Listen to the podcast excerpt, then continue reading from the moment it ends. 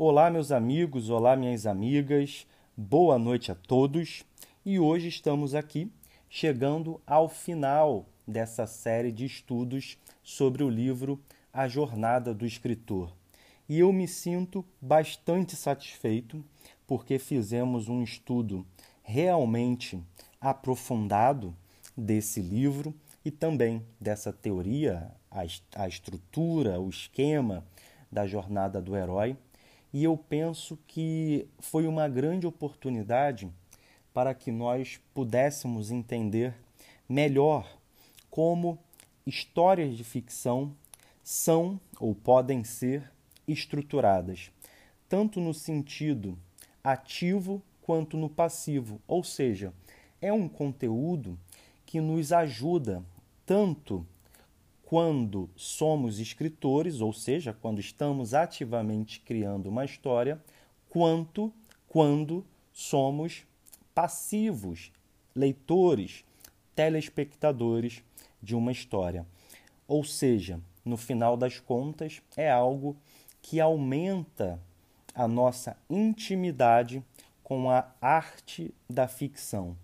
E eu não tenho dúvida de que aqueles que ouviram mais de 10 horas, porque nós fizemos aqui todos esses áudios que somam aproximadamente 10 horas de conteúdo gratuito.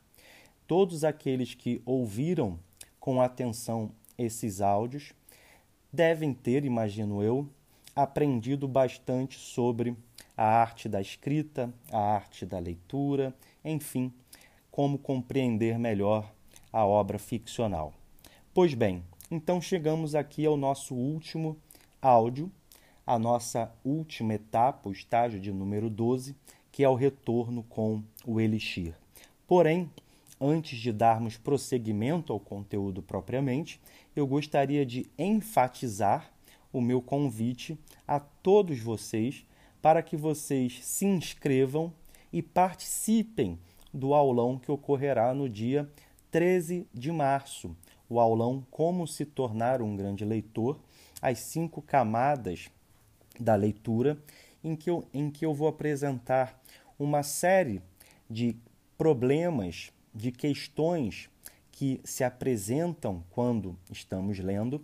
Não só vou apresentá-las, como irei também sugerir, obviamente, maneiras possíveis para que nós possamos ultrapassá-las e Além disso, vou apresentar uma teoria, um certo esquema que eu criei a partir da minha experiência própria e também da obra de vários estudiosos acerca do tema, uma teoria sobre os diversos níveis que nós podemos encontrar em nossas leituras até chegar a um patamar no qual elas possam ser introjetadas em nós, fazendo com que nos tornemos não apenas leitores melhores, mas leitores que, ao lerem, se tornam também pessoas melhores. Bom, então não deixem de se inscrever.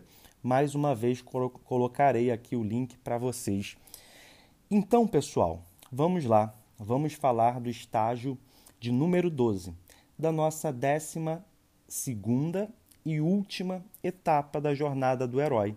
A jornada do herói, que então é uma estrutura que pode ser trabalhada de infinitas maneiras, pode ser dividida, quebrada, embaralhada e até mesmo ter partes suas suprimidas para que o caminho do protagonista seja delineado seja percorrido, seja traçado. E o que é então essa décima segunda etapa, o retorno com o elixir? Bom, nós nos últimos áudios já temos percebido que estamos num movimento de retorno, de regresso ao ponto de partida. Portanto, nós temos um movimento é, circular, um movimento em sentido horário, no qual o herói sai do mundo comum, dessa, dessa sua vida cotidiana, dessa sua vida é, normal, digamos assim, e vai percorrendo uma série de etapas que configuram justamente a história, a aventura, com seus conflitos, com suas tensões, e ao final ele regressa para esse mundo comum, que, no entanto, já não é exatamente mais o mesmo mundo, porque houve essa série de eventos e porque, ao retornar, ele já não é mais o mesmo. Então, é como se ele sobrevivesse a todas essas provas, a todas essas possibilidades de morte, e tudo aqui, tudo o que foi dito ao longo desses áudios deve ser compreendido sempre em sentido metafórico ou literal, ou seja, você pode trabalhar o que eu estou dizendo de ambas as maneiras, de ambas maneiras, né? Porque você pode entender, por exemplo, o herói no sentido justamente de ser propriamente um herói, como super-homem, ou pode pensar em herói no sentido de protagonista, mesmo quando ele é um sujeito com inúmeras falhas. Né? Então, tudo pode ser pensado ou metaforicamente ou literalmente. E esse herói, esse protagonista, está passando por essas fases todas, por essas provas todas, por essas possibilidades de morte, ou seja, por essas possibilidades de ser derrotado, de fracassar, de ser aniquilado, enfim, até chegar a essa última etapa, que é quando ele supera tudo isso, ele já passou então por todas as outras etapas, com o elixir. E aqui, como eu disse, podemos entender esse elixir no sentido literal, ou seja, ele realmente traz, digamos, um tesouro, uma poção mágica, se por exemplo você trabalha com histórias de fantasia, ou podemos entender esse elixir metaforicamente, por exemplo, uma sabedoria que ele adquiri, adquiriu ao longo do caminho, um aprendizado, uma experiência. Então, esse elixir aqui é algo que não está fisicamente presente, mas que está presente no íntimo dele. Então, o retorno com o elixir é a etapa final na qual o protagonista já ultrapassou essa série de situações e justamente por haver ultrapassado, passado por tudo isso, é que ele chega de volta ao mundo comum com algo novo, como uma pessoa nova. Portanto, aquele que inicia a história não termina a história da mesma forma.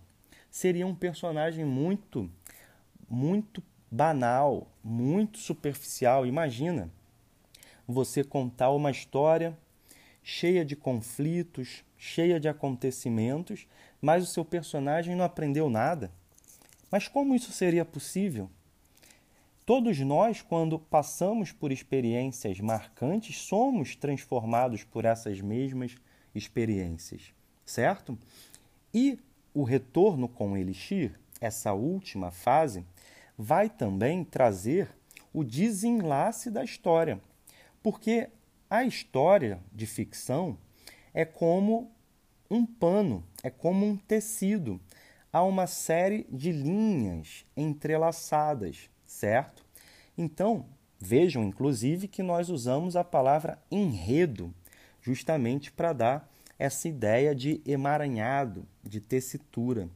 Então, todas essas linhas que foram traçadas ao longo da história vão convergir para um desenlace final. É claro que você poderá criar um final em aberto para a linha principal ou para algumas dessas linhas secundárias ou terciárias. Mas de alguma maneira, aquele final deve causar um efeito sobre o leitor ou o espectador. Então, nós vamos ter dois tipos clássicos, dois tipos principais de finais de história. Nós temos os finais fechados ou os finais abertos. Os finais fechados são aqueles em que a história de fato foi resolvida tudo foi desatado. Não há pontas soltas. Então, você, por exemplo, tem o herói, o protagonista, que é morto.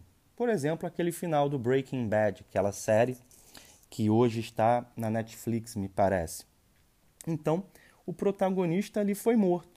Aquela história do Breaking Bad não pode continuar com aquele protagonista.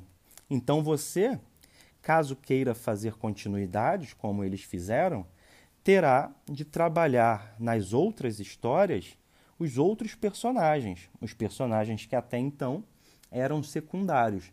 Mas vejam que nessas histórias novas nós já não temos a linha da jornada do herói, do protagonista do Breaking Bad. Nós vamos trabalhar os outros personagens para usar as jornadas dos de heróis, né? a jornada do herói deles, já que aquele final foi fechado, a não ser que você ressuscite o personagem principal. Há, claro, outras formas de finais fechados que não precisam necessariamente de morte. Né? Se, por exemplo, você está escrevendo um romance no sentido amoroso da coisa, e aí você tem um casal que passa a história toda tentando ficar juntos. Né? Eles tentam ficar juntos, mas por várias razões não conseguem. E esses obstáculos justamente são aquilo que, que forma, né? que forma os seus conflitos. Mas vejam, se no final da história esse casal conseguiu ficar junto, bom, então sua história está resolvida, é um final fechado. Porque vejam, a sua história era protagonizada por um homem e por uma mulher. Eles dois queriam ficar juntos. Vários obstáculos impedem que eles consigam.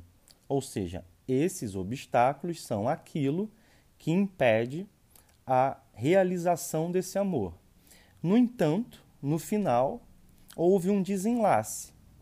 Eles conseguiram superar esses obstáculos e o final da história é, por exemplo, uma cena deles dois se beijando ou deles dois chegando à nova casa que eles acabaram de comprar, ou eles dois na igreja se casando. Então vejam, resolveu o problema, final fechado. No entanto, nós temos também os chamados finais abertos. O que é um final aberto? Um final aberto é aquele em que você abre uma pergunta. Ou seja, no final aberto, as pontas não serão todas resolvidas. Algumas pontas ficarão de propósito soltas. Ou seja, no final aberto, em vez de nós termos uma impossibilidade de continuidade da história, nós vamos ter a possibilidade de continuidade da história. Para quê? Justamente para que se gere uma ambiguidade, para que se gerem, para que sejam geradas dúvidas, para que sejam geradas questões, novas perguntas que vão justamente ficar ecoando na mente do público, do leitor ou do telespectador em relação àquela história. Por exemplo, Dom Casmurro.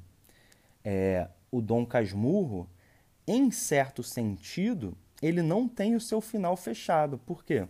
Porque a questão principal não é resolvida, ou uma das questões principais, né? Há várias formas de enxergar Dom Casmurro, mas aquela que é mais citada em relação ao traiu ou não traiu não é resolvida ao final do livro. Mas o autor poderia ter optado por, de algum modo, nos contar se houve ou não traição. Todavia, não foi isso que ele fez.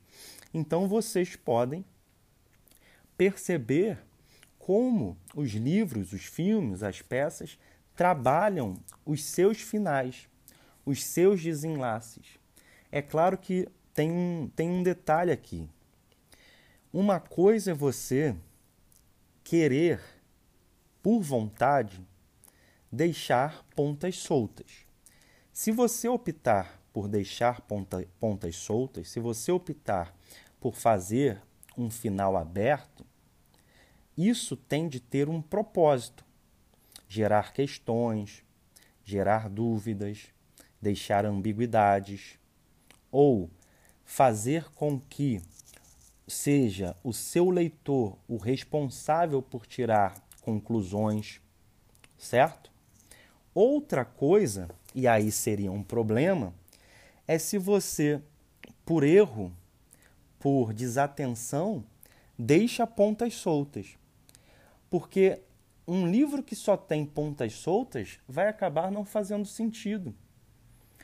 E se for um escritor desatento, que, por exemplo, digamos que lá no primeiro capítulo ele apresentou várias personagens secundárias que eram até interessantes, e aí você lê 300, 400 páginas e aqueles personagens secundários sumiram.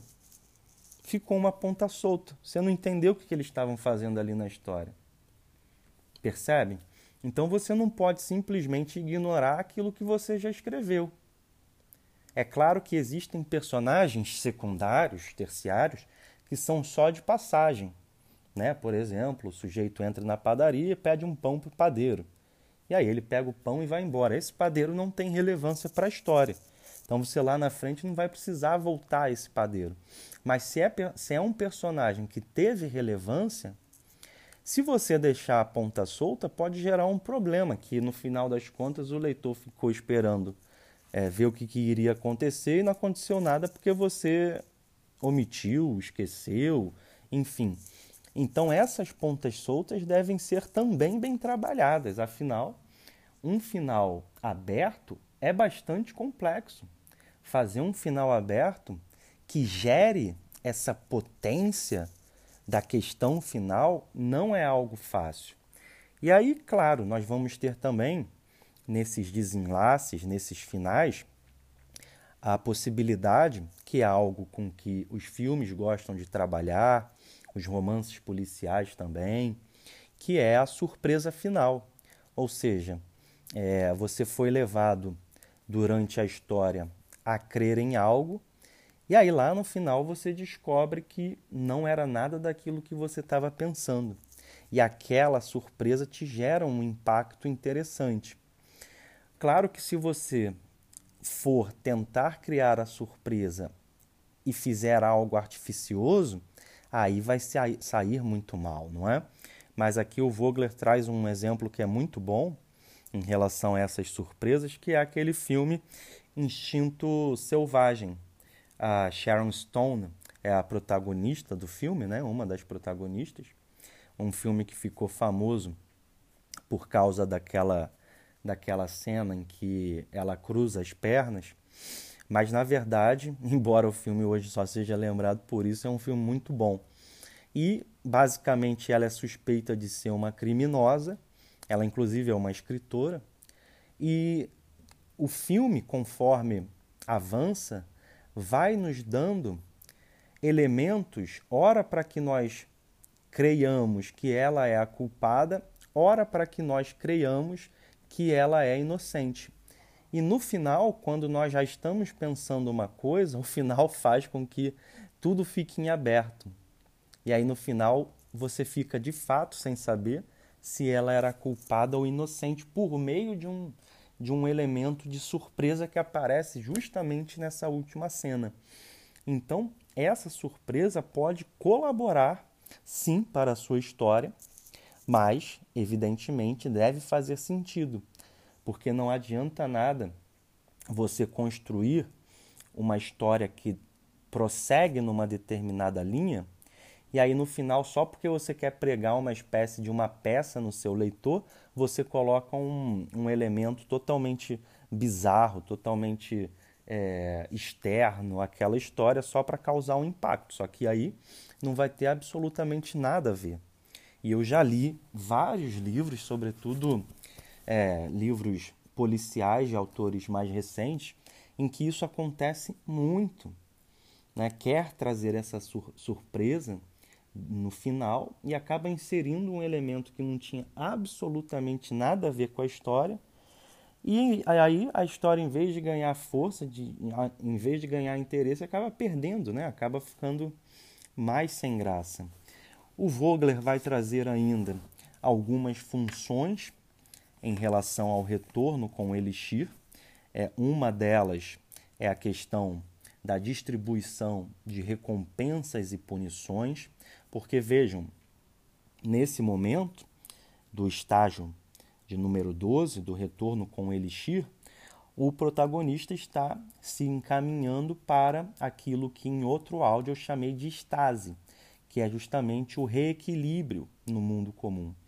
E nesse reequilíbrio, por exemplo, o vilão pode ser preso, o herói terá uma recompensa qualquer e assim por diante.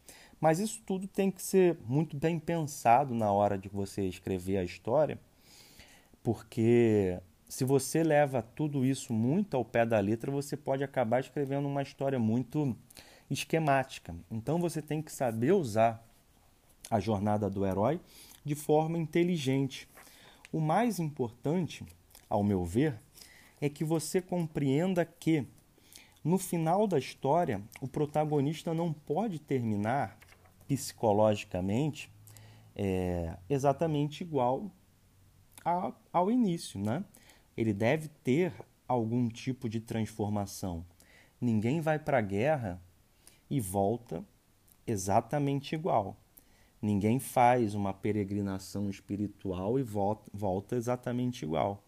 Então nós temos de ter, sobretudo, essa noção da transformação que ocorre com um protagonista ao longo da história e que culmina justamente no retorno com o Elixir. E o Elixir, então, significa justamente essa alteração que ele traz consigo, que evidentemente pode ser ou trágica, ou perdão, ou física, ou psicológica, ou interna. Então, ele coloca aqui mais algumas questões interessantes, por exemplo, é, o que acontece na tragédia, né? no gênero trágico, o protagonista sempre morre no final.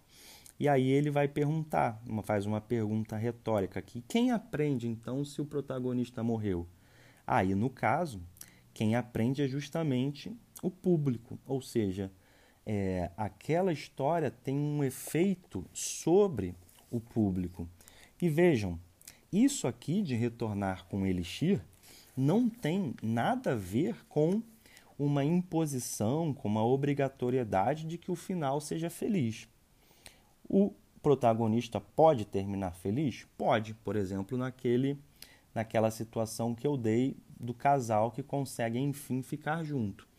Mas ele pode terminar muito triste. Ele pode terminar muito mal nesse sentido, melancólico. Mas o que importa é que ele termine com um novo conhecimento, com uma nova sabedoria. Ele aprendeu a lição. Então, o fundamental é isso: é que ao, ao atravessar todo esse caminho, quando chegue o último instante, algo tenha sido aprendido pelo protagonista. Tá certo? Então, nós veremos aqui ainda alguns detalhes colocados pelo Vogler, sobretudo em relação à extensão do final, para que você não escreva um final de maneira nem muito apressada, nem muito alargada, ou seja, o que ele quer dizer aqui é que nós temos, evidentemente, de buscar um equilíbrio.